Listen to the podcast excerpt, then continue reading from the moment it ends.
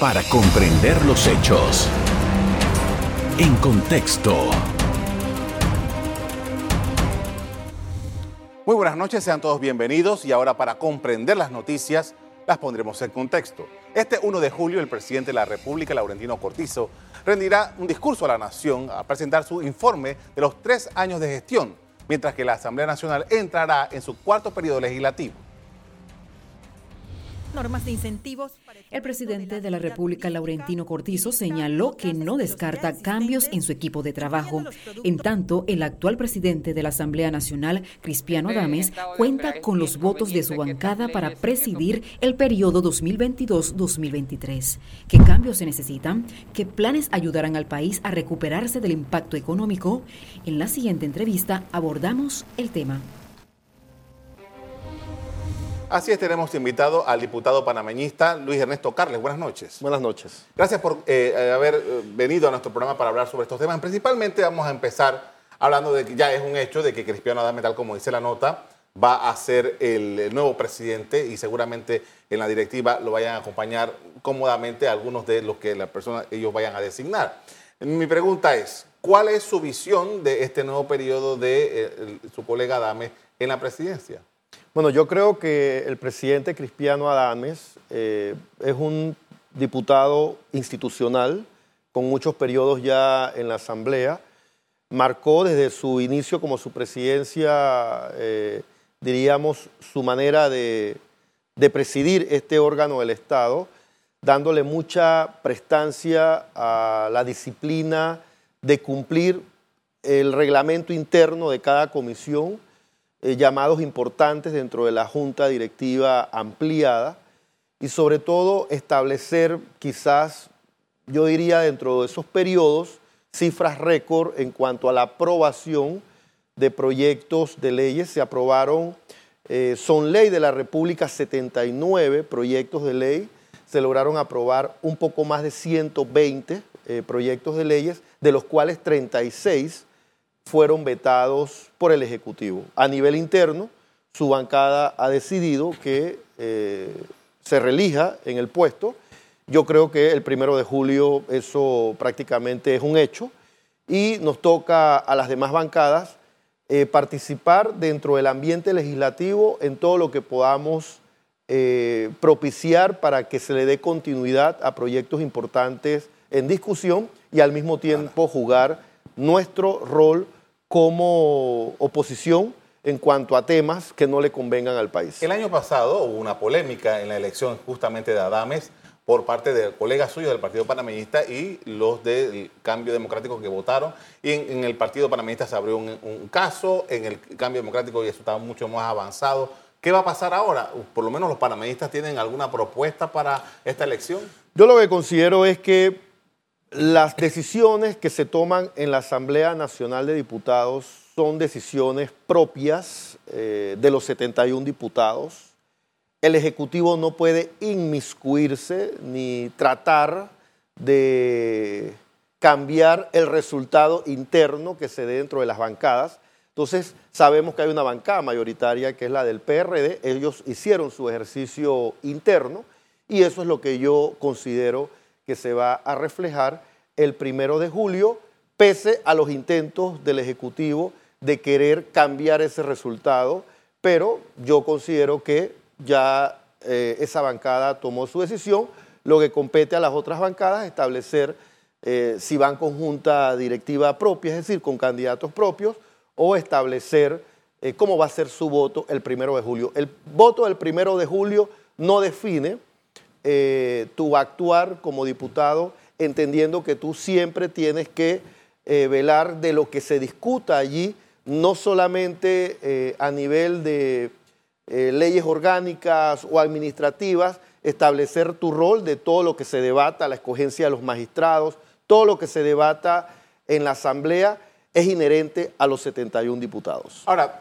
esta Asamblea que va a arrancar al fin de esta semana, tiene una, particularidad y es que debe llegar ya para todos los diputados vetos importantes de proyectos de ley que se dieron a finales del el periodo pasado.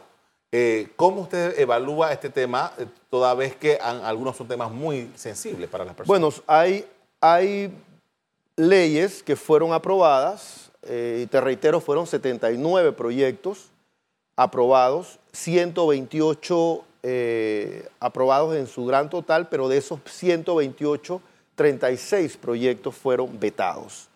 Entonces, eh, yo quisiera entender que esos vetos se dan producto de un análisis jurídico sobre la viabilidad o no del proyecto y no quisiera entender que es un roce interno que es público de, entre el Ejecutivo y la Asamblea Nacional de Diputados o la facción o, la, o el grupo mayoritario que representa al partido gobernante. Me resalta a la vista, primero, que el presidente de la República haya vetado el proyecto que desarrolla o regula el conflicto de intereses en el ejercicio de la función pública. Este es un proyecto de mucha ah, de avanzada en transparencia y fue vetado por el presidente. De igual manera, consensuamos todas las bancadas un proyecto de ley y que fue aprobado en tercer debate, que era el que reconocía la prima de antigüedad a todos los funcionarios del sector público en atención a un reconocimiento formal en cuanto a que Panamá tiene que adherirse a esa normativa internacional de la OIT. También fue vetado por el presidente de la República. Y, el último, Somoza, que, que quizás nos llamó mucho más la atención, fue el 808, que también fue aprobado las dos últimas semanas del mes de abril, que refería la eliminación del impuesto sobre los combustibles líquidos, una eliminación de un impuesto que significaría un ahorro para cada ciudadano mensualmente entre 48 y 54 dólares mensuales. También fue vetado ese proyecto de ley por el presidente. Por mencionarte algunos. Ustedes están de vacaciones, pero eh, ya se han... No, de vacaciones no. Seguimos sesionando eh, en las comisiones. En receso. En el pleno. Están en el receso del pleno. ¿Qué significa esto? Eh, ¿Ustedes han podido hablar? ¿Ustedes van a ir por la vía de las insistencias con estos proyectos?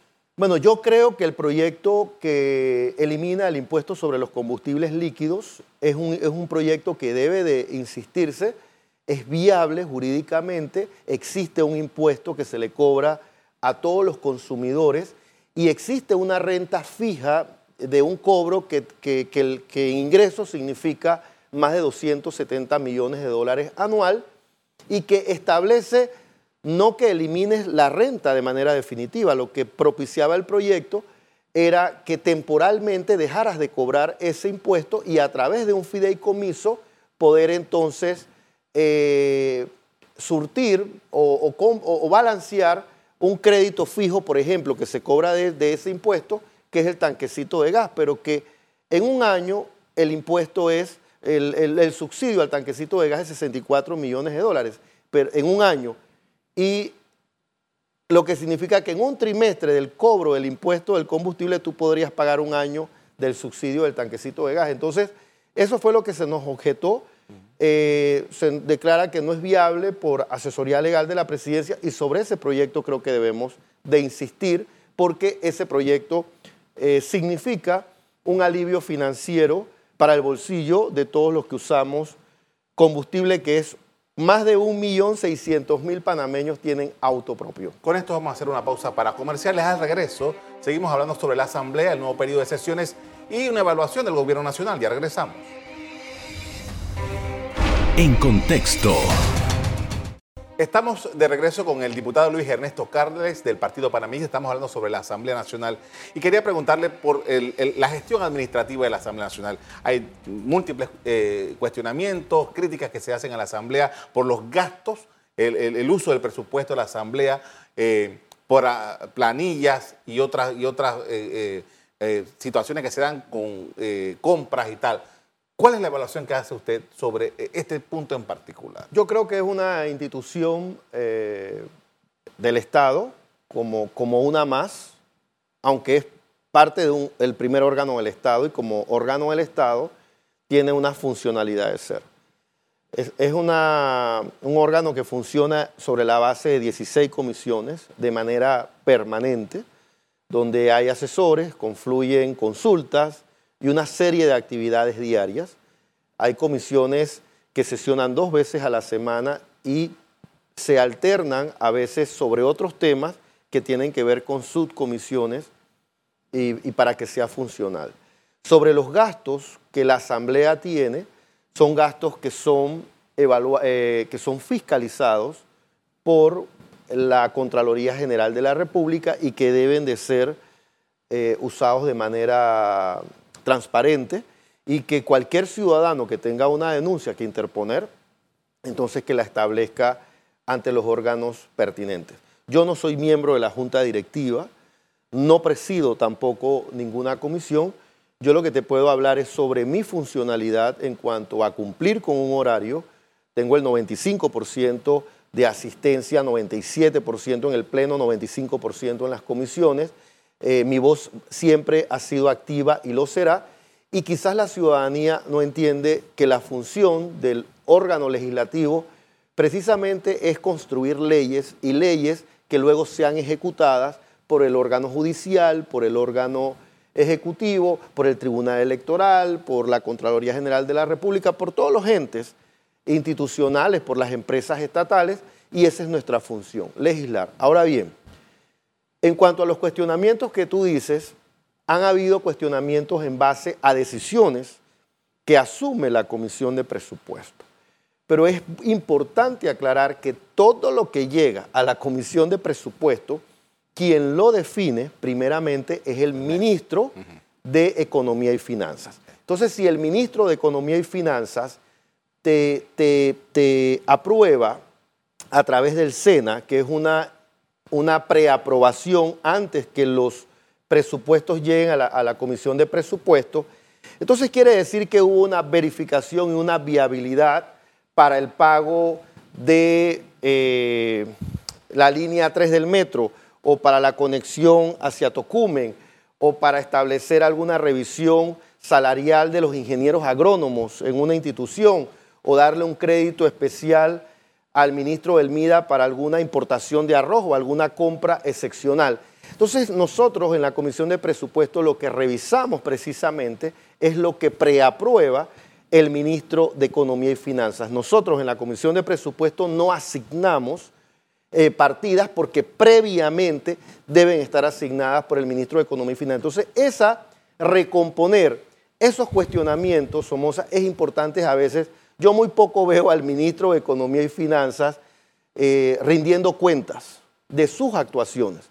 Y yo creo que a veces el primero que debe de estar rindiendo cuentas de por qué están pidiendo 320 millones de dólares más al CAF, a la CAF, o pidiendo un crédito adicional de 200 millones de dólares, ya van por 17 mil millones de dólares en créditos adicionales a organismos multilaterales que el gobierno de Cortizo ha hecho y ha endeudado este país. Entonces, todos esos créditos Somoza tienen que venir a la Comisión de Presupuesto para que se haga o una adenda o se establezca una partida extraordinaria o un traslado de partida pero eso previamente lo aprueba y lo revisa el ministro de Economía y Finanzas. Eso en la parte institucional e interinstitucional. Pero ¿qué pasa? ¿Por qué la Asamblea tiene un presupuesto tan grande? Se señala que la Asamblea ha venido creciendo su presupuesto a lo largo de los años. Bueno, al final eh, yo creo que todos los, todas las instituciones públicas deben de revisar precisamente si en este momento ameritan tener un presupuesto eh, de tal manera o, aliviar o, bajarlo o reducirlo o establecer eh, una contención del gasto. Todas esas medidas son posibles y son positivas, pero como te explico, no soy miembro de una junta directiva, yo no administro la Asamblea Nacional de Diputados, mi rol es más bien funcional de, acuerdo a lo que me compete y cuestiono todo aquello que no está bien, pero sí es importante manifestar que hay cuestionamientos porque la Asamblea sí aprueba mucho dinero y mucho presupuesto a más de 53 instituciones públicas del Estado, pero esos presupuestos no los define. La Asamblea Nacional de Diputados solo vota a favor o en contra, la Comisión de Presupuestos, sobre un traslado o sobre un crédito extraordinario que tenga a bien llevar a la Comisión de Presupuesto el ministro de Economía y Finanzas. Ahora bien, estamos hablando sobre este periodo, ya es el cuarto periodo de sesiones ordinarias de la Asamblea que arranca este 1 de julio y se acercan las elecciones. eh, las elecciones del año 2019 fueron muy interesantes en cuanto al tema de la, la puesta en observación de la Asamblea. Hubo una campaña ciudadana acerca de evitar la reelección este año todavía no hemos visto nada por el estilo, pero sí siguen los, ojos muy puestos en la Asamblea Nacional. ¿Cuál es su visión de este momento en el que se encuentra la Asamblea, los diputados particularmente, frente a ese periodo electoral que ya viene? Bueno, tú tienes que trabajar todos los días. Eh, primero, ser muy consecuente en lo que hay que cambiar de alguna ley. A mí me llama la atención que una diputada, la diputada Correa, por ejemplo, presentó una ley muy completa sobre crear un registro internacional de precios de referencia de medicamentos. Y las otras bancadas mayoritarias presentaron tres, cuatro leyes. Y después sale el vicepresidente armando una mesa y hace dos, tres días, hace un día, perdón, nos sale diciendo que él va a comprar los medicamentos a través de un programa pero igual los medicamentos caros. Entonces, ese es el rol de un diputado, precisamente establecer críticas constructivas y decirle al vicepresidente de la República que eso que él anunció ayer no es lo que él está manifestando, porque de igual manera los medicamentos siguen caros y los que se van a beneficiar son las empresas farmacéuticas. Lo que debe hacer el presidente de la República, que lo establece la ley 1 de medicamentos, es compras internacionales, como cuando se abrieron las vacunas, aquí nadie le faltó ninguna vacuna, contrataron directamente y compraron todas las vacunas que requeríamos. Entonces, el desabastecimiento en los medicamentos no tiene ningún sentido. Aquí lo que el presidente de la República o destituye al ministro de Salud, o destituye al director de compras, el director de la caja que destituya de manera inmediata al director de compras, porque no puede haber desabastecimiento tenemos los recursos, tenemos los presupuestos y mucho más allá, tienes un argumento legal para hacer compras internacionales por lote. Tú puedes comprar todas las medicinas que quieras a través de la OPS y no necesariamente tienes que venir a tener esta medida que a mi concepto no me parece coherente porque sigues comprando los medicamentos de manera costosa. Y otra medida que yo como diputado, porque tú preguntas cuál es el rol que tengo que ejercer, es que existe el tope de precios máximos en los medicamentos. Existe en la ley 1 la facultad que tiene el ministro de Salud de establecer cuáles son los medicamentos de primera necesidad.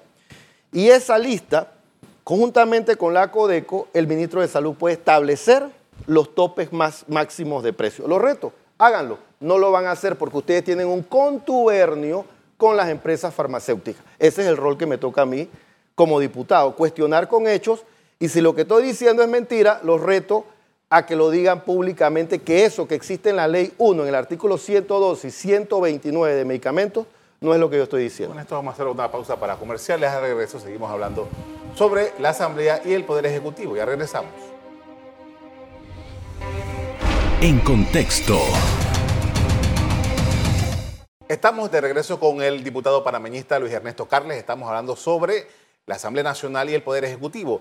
Y en este momento vamos a hablar sobre la gestión del presidente eh, Laurentino Cortizo, quien eh, coyunturalmente está en una situación de salud que eh, indicó, según dijo recientemente, va a dar su discurso el, este 1 de julio y posteriormente se irá a los Estados Unidos a hacer unos exámenes importantes. ¿Qué evaluación hace usted del gobierno del presidente Cortizo en este momento? Bueno, yo lo que creo es que el mayor reto que tienen ellos es reactivar la economía, que nos quiten ya las mascarillas, que nos quiten el temor ese eh, de salud que han querido encumbrar, eh, que levanten el estado de emergencia, ya no tenemos que estar en estado de emergencia, dejen de andar haciendo eh, contrataciones directas o compras directas, liciten, construyan la, tercera línea del metro, el, el corredor hacia las playas.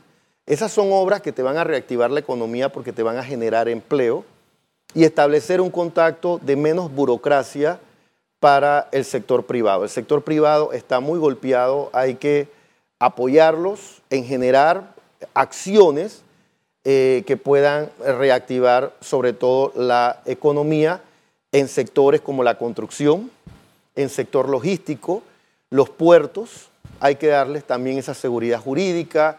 Aquí hay una empresa minera que no tiene una, ley, esa ley ya hay que aprobarla, eh, porque nosotros lo que tenemos es que en este momento incentivar que, la seguridad jurídica exista para que vengan más inversiones extranjeras. Costa Rica en este momento, en, seis meses, se ha recuperado enormemente y es el país en la región que está liderizando las inversiones extranjeras cuando en la administración del presidente Varela y del presidente Martinelli, Panamá era el que liderizaba eh, la inversión extranjera. Entonces lo que más en este momento necesitamos es propiciar y promover empleo formal Solamente eh, la empresa Aviación Copa, Minera Panamá, los cuatro supermercados eh, que tienen una marca nacional, te generan 70 mil empleos. Entonces, si tú haces lo mismo con el sector logístico, lo haces con los puertos, o tú eh, facilitas la construcción de más obra de inversión pública, por supuesto que vas a generar. Hubo, hubo un techo en las administraciones del presidente Martinelli y el presidente Varela. En el presidente Martinelli, cuando se construyó la ampliación del canal hubo un techo de contratación solo en esa obra de 34 mil panameños. Y en la construcción de la línea 2 eh, del metro, conjuntamente con la línea 1 del metro, eso esto se generó más de 15 mil empleos formales. Entonces, eso es el vacío que en este momento estamos resintiendo los sectores económicos sin añadirle el problema grave del alza del combustible que va a seguir creciendo y que el Ejecutivo tiene que establecer una medida urgente como la es la que hemos propuesto, que es eliminar el impuesto sobre los combustibles líquidos. Ahora, el presidente va, a ausentarse, no sabemos exactamente cuánto tiempo ni, cómo va a, darse, darse esa situación. ¿Cómo le evalúa usted ¿no? para los efectos de lograr eso que usted está hablando? Bueno, cada gobierno tiene que no solamente estar comprometido con su gobierno, sino comprometido con esa gestión y que esa gestión signifique estabilidad y desarrollo para todos los panameños. Yo como, como ciudadano, yo quiero un gobierno estable, yo quiero un gobierno comprometido con su gestión, entonces le toca al presidente de la República dirigirse a eso, más que dirigirse el primero de julio a todos los ciudadanos, yo creo que él debe hacer una parte y dirigirse a su círculo de ministros, que algunos ya deberían de estar eh, fuera de, de cartera, y dirigirse a algunos directores, por ejemplo, el director de aseo, presidente, ya debería estar votado, destituido, o no le están dando el presupuesto suficiente o ha demostrado incapacidad para administrar un tema de la basura que solamente es aquí en Panamá. Él no administra la basura a nivel nacional. Entonces, pasos como esos es lo que él tiene que dar el primero de julio, mandar mensajes claros, pero lo más importante es que él pueda también mandarle mensajes claros de trabajo, de compromiso 24/7 a un equipo de trabajo que si no lo hace bien, le están haciendo mal para que quede como una pésima gestión. Ahora, con estas obras de infraestructura que usted ha mencionado, que están pendientes, y usted mencionó dos, pero hay varias otras más que no se han podido desarrollar, y tomando en consideración el compromiso que tiene el gobierno, que ha adquirido debido a la pandemia en materia de créditos ¿Está el Estado panameño en condiciones financieras para hacerle frente a este tipo de trabajo? Por supuesto que está eh, presto a condiciones financieras viables. Es, una administración que en el 2022, con relación al presupuesto de 2021, incrementó 0.6%, eh, o sea, eh, casi 200, 300 millones más de su presupuesto con relación al 2021, un presupuesto de 25 mil millones de dólares, el presupuesto 2022. Yo creo que es importante que el presidente Cortizo en esta primera semana del mes de julio o su vicepresidente pueda establecer el nivel de ejecución que tiene cada institución. Hay, hay, instituciones que pueden tener mucho dinero, pero que no ejecutan. Tú eh, tienes a un Meduca, tienes a un Ministerio de Salud, tienes a un Ministerio de Obras Públicas, que son los ministerios que, que sobresalen con mayor presupuesto. Entonces, sus ejecutorias tienen que ser revisadas en cuántos actos públicos realizan por semana. Si realizan 10 actos públicos por semana, en tres meses, Somoza, tú vas a ver toda esa obra pública funcionando. Pero si tienes ministros que no licitan proyectos de inversión pública, entonces son ministros que no funcionan para administrar la cosa pública, porque la cosa pública es precisamente eso, licitar para mejorar la condición ciudadana o para atender un problema que tiene solución a través de un proyecto de inversión pública. Eh, nada más que en este vale digital se, calcula que son 100 millones por mes. Estamos hablando que de aquí, de, julio a diciembre, son 600 millones de dólares que tiene que sacar el gobierno nacional solamente en vale digital. ¿Y de dónde lo sacas si eso no estaba presupuestado? Bueno, por lo mismo tienes que establecer, si tú generas empleo formal, eh, cada vez va a haber menos necesidad de ese vale digital.